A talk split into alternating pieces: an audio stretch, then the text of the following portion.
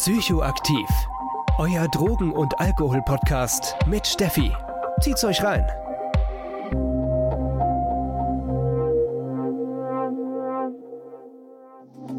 Diese Podcast-Folge wird euch präsentiert von Safe Party People Frankfurt. Heute ist der 21. Juli 2022. Heute ist der 25. Gedenktag für verstorbene Drogengebraucherinnen.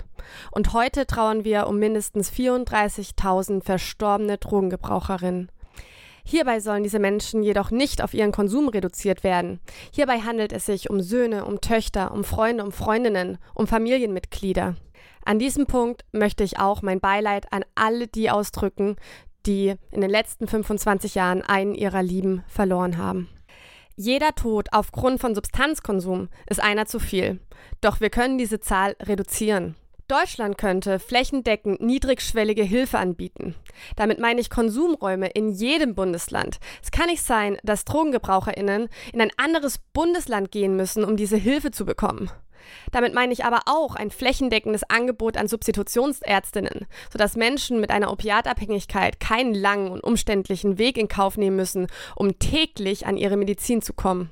Was ich aber auch damit meine, sind gute Arbeitsbedingungen für meine Kollegen und Kolleginnen in der niedrigschwelligen Hilfe, aber auch allgemein in der Suchthilfe, die tagtäglich diese Arbeit leisten. Damit meine ich ein gutes Gehalt, regelmäßige Supervision, gute Anleitung und Wertschätzung und Anerkennung von allen Seiten für ihren Job. Akzeptanz und Konsumorientierung sollte an keinem Punkt des Gesundheitssystems ein Fremdwort sein. Damit meine ich, dass in Drogenberatungsstellen zum Beispiel Safer Use und differenzierte Substanzaufklärung gemacht wird. Somit, dass Menschen innerhalb ihres Konsums eine Orientierung bekommen und sich ausrichten können damit meine ich aber auch, dass Menschen mit Substanzgebrauch im Gesundheitssystem menschenwürdig und mit Respekt behandelt werden. Egal in welchem Gesundheitszustand sie sich befinden, sie haben ein Recht, gesundheitliche Hilfe zu bekommen. Auch sollten konsumorientierte Hilfen genauso angeboten werden wie abstinenzorientierte. Drogengebraucherinnen, die Hilfe wahrnehmen möchten, sollten eine Wahl haben, um für sich die beste Entscheidung zu treffen. Deutschland könnte auch mehr Geld für die Suchtforschung ausgeben. Damit meine ich, dass wir alternative Möglichkeiten außerhalb der abstinenzorientierten Suchtforschung beforschen.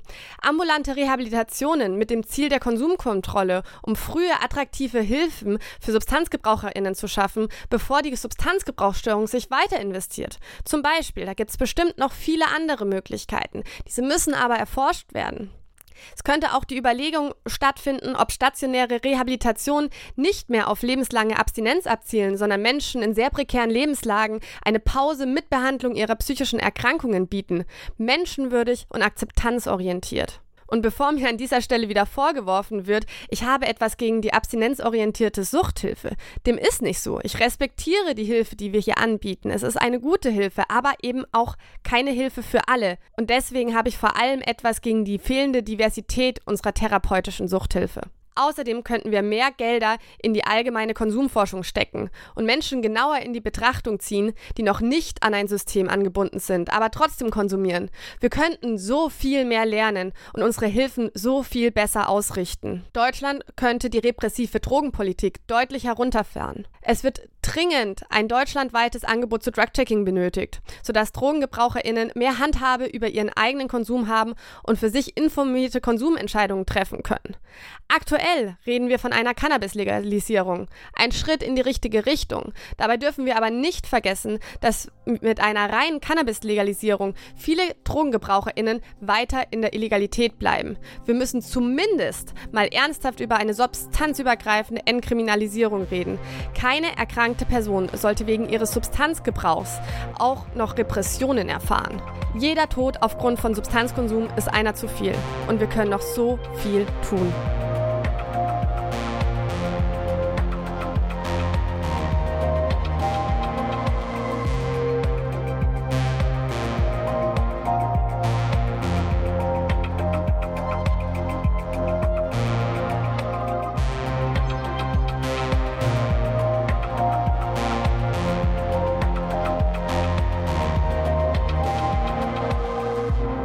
Das war Psychoaktiv, euer Drogen- und Alkohol-Podcast mit Steffi.